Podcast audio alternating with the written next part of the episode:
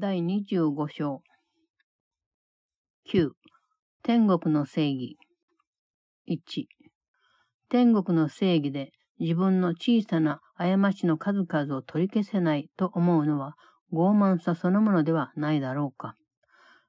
それに取り消せないとすれば間違いではなくて罪だということになり、いつまでも訂正できず、正義ではなくて報復で対処されるということになるしかないのだろうか。あなたは罪の及ぼす影響のすべてから解放されたいと本気で思うだろうか？これに対する答えに必然的に伴うに相違ないことを全部見てみないことには、これに答えることはできない。もし、はいと答えたら、この世界で価値があるものを皆捨てて、天国の平安を選ぶことを意味するのであるから。あなたには罪は一つも残らない。そしてこうしたことが可能かどうかといった疑問を一つも心に抱かないだろう。そうしないと罪を取っておくことになる。今やあなたはすべての錯覚よりも真実の方が大いに価値があると示している。その上あなたは真実が何なのか自分では分かっていないので、きっと真実が自分に明らかにされたのだと気づくであろう。Chapter 25 9 The Justice of Heaven 1. What can it be but arrogance to think your little errors cannot be undone by heaven's justice? And what could this mean except that they are sins and not mistakes, forever uncorrectable, and to be met with vengeance, not with justice? Are you willing to be released from all effects of sin? You cannot answer this until you see all that the answer must entail. For if you answer yes, it means you will forego all values of this world in favor of the peace of heaven. Not one sin would you retain, and not one doubt that this is possible will you hold dear that sin be kept in place. You mean that truth has greater value now than all illusions, and you recognize that truth must be revealed to you because you know not what it is. 2. いやいや与えることはその贈り物を得ることにはならない。それを進んで受け入れる気にはなっていないのであるから。その贈り物は受け取るのを渋る気持ちが消えて、本気でそれを与えてもらいたいと思うようになるまで取っておいてもらえる。神の正義は絶対に恐怖心ではなくて感謝の念を抱かせてくれる。あなたが与えるものは何一つ自分にとって損になるのでもなければ他の誰かの損になるわけでもなく天国で大事に保存されることになりその天国では神の子に授けられた宝物は全部その人のために取ってあり誰でも本気で受け取るつもりで自分の手を差し出しさえすれば渡してもらえる。そしてそうした宝物は与えられにつれて減るわけでもない。贈り物をするたびに備えてあるものがその分増えるだけだ。神は公平なお方であるから。神は恩子が救いを神からの賜物だと知覚するのを渋る気持ちに反して無理強いなさることはない。ただ神の正義はすべてのものに受け取ってもらえるまで満たされないだろう。2. To give reluctantly is not to gain the gift because you are reluctant to accept it. It is saved for you until reluctance to receive it disappears and you are willing it be given you. God's justice warrants gratitude, not fear. Nothing you give is lost to you or anyone, but cherished and preserved in heaven, where all of the treasures given to God's Son are kept for him, and offered anyone who but hold out his hand in willingness they be received. Nor is the treasure less as it is given out, each gift but adds to the supply. For God is fair He does not fight against his son's reluctance to perceive salvation as a gift from him. Yet would his justice not be satisfied until it is received by everyone. 3. 精霊が問題を解決するために出す答えはいつも誰一人損することにはならない答えであることは確か。これは本当であるに違いない。精霊は誰にも犠牲になることを求めたりしないのであるから、誰かにごくわずかでも損になることを要求するような答えは、問題を解決していないばかりか、それに加えて問題を大きくしたり、解決をより難しくしたり、一段と不当なものにする。精霊が不当なことを解決策とみなすことは絶対にありえない。精霊は正当でないことは正当ではないからこそ訂正しなければならないとする。過ちはどれも皆、その中で少なくとも誰か一人は正当とは言えない見方で知覚されていることだと言える。かくして神の子には正義が与えられていないことになる。誰であれ損をしているとみなされる時には、その人は有罪判決を受けているようなもの。そして正義ではなくて、処罰されて当然だということになる。3. Be certain any answer to a problem the Holy Spirit solves will always be one in which no one loses. And this must be true, because he asks no sacrifice of anyone. An answer which demands the slightest loss to anyone has not resolved the problem, but has added to it and made it greater, harder to resolve, and the more unfair. It is impossible the Holy Spirit could see unfairness as a resolution. To him, what is unfair must be corrected because it is unfair, and every error is a perception in which one at least is seen unfairly. Thus is justice not accorded to the Son of God. When anyone is seen as losing, he has been condemned, and punishment becomes his due instead of justice. 4. 潔白さを目にすると、処罰することは不可能となり、正義がなされることは確実。精霊の近くによれば、攻撃する根拠は何もない。失うということだけが攻撃を正当化できるわけだが、精霊には何一つ失われているようには見えない。この世界ではもう一つ別のやり方で問題を解決しようとする。誰が勝ち、誰が負けるとか、勝者はどれだけ手に入れ、敗者はどれだけのものをまだ守れるか、それが決まった状態を解決されたと見ている。ところが問題は解決されないままだ。それというのも敗者が一人もいないところ、つまり誰一人不当に扱われたり、恵まれないままにされたりすることがなくて、報復の根拠もないような状態を設定できるのは正義だけであるから。報復することが問題の解決法であるはずがない。それはせいぜい別の問題を最初のに加えることになり、人殺しもあやふやにされかねないからである。4. The sight of innocence makes punishment impossible and justice sure. The Holy Spirit's perception leaves no ground for an attack. Only a loss could justify attack, and loss of any kind he cannot see. The world solves problems in another way. It sees a resolution as a state in which it is decided who shall win and who shall lose, how much the one shall take, and how much can the loser still defend. Yet does the problem still remain unsolved, for only justice can set up a state in which there is no loser, no one left unfairly treated and deprived, and thus with grounds for vengeance. Problem solving cannot be vengeance, which at best can bring another problem added to the first, in which the murder is not obvious. 5. 精霊の問題解決法こそ問題がなくなる方法。それが解決するというのは正義をもって対処されるからである。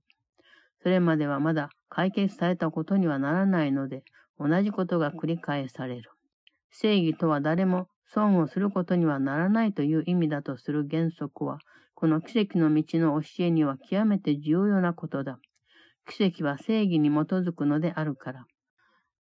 それはこの世界の目で見た正義ではなくて、神が知っておられる正義、そして精霊が見せてくれる光景に知識が反映されているような正義のことである。5. The Holy Spirit's problem solving is the way in which the problem ends. It has been solved because it has been met with justice. Until it has, it will recur because it has not yet been solved. The principle that justice means no one can lose is crucial to this course, for miracles depend on justice, not as it is seen through this world's eyes, but as God knows it and as knowledge is reflected in the sight the Holy Spirit gives. 6. 誰一人損して当然だと言える者はいない。それにその人にとって不当になることは起こり得ない。癒しはみんなのためでなければならない。誰一人どんな攻撃にも値しないのであるから。誰かが他の者に比べてもっと苦しむのは当然だというのでなければ、奇跡にどんな順序があり得るというのだろう。それにこんなことは全く潔白なものに対する正義だろうか。奇跡はまさに正義そのものである。奇跡は一部のものに対する特別な賜物ではないのであって、他のものはそれにふさわしくないとか、あえて言えば有罪だとして保留され、癒されないままにされるわけではない。もし救いの目的は特別であろうとするのをやめることだとすれば、誰が救いから離れたままになれるだろうか。もし、ある過ちは許されず、癒しや平安が戻ってくるどころか、報復される正当な理由になるとすれば、一体救いの正義はどこにあるのだろうか。6. No one deserves to lose, and what would be unjust to him cannot occur. Healing must be for everyone, because he does not merit an attack of any kind. What order can there be in miracles unless someone deserves to suffer more and others less. And is this justice to the holy innocent? A miracle is justice. It is not a special gift to some to be withheld from others as less worthy, more condemned, and thus apart from healing. Who is there who can be separate from salvation if its purpose is the end of specialness? Where is salvation's justice if some errors are unforgivable and warrant vengeance in place of healing and return of peace? 7. 救いは神の子が自ら求めた以上に不当になるのを手助けするようなことはできない。もし精霊の賜物である奇跡が選ばれた特別な集団に特別に与えられ、他の者はそれに値しないとして離れたままにしておくとすれば、精霊は特別な状態に味方していることになる。精霊は知覚できないことについては何の証言もしない。そして誰もが皆平等に精霊の癒しと解放と平安の賜物を受け取る権利がある。悩みの種を精霊に渡して自分のために解決してもらおうとするなら、あなたは本当にそれを解決してほしいと願っていると言える。それを渡さずに自分自身で精霊の助けなしに解決しようとするのは、それを不安定で未解決のままにし、不公平に扱い、攻撃する力を持続させることに決めたということ。あなたが先に公平ではなくなろうと決心しない限り、誰一人あなたに対して不公平にはなれないはずだ。その後、どうしてもあれこれ問題が生じて、あなたの行く手を遮り、平安は憎しみの風に散らされてしまうのである。7.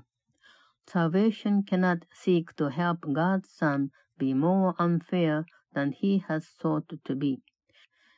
If miracles, the Holy Spirit's gifts, were given specially to an elect and special group, and kept apart from others as less deserving, then is he allayed to specialness.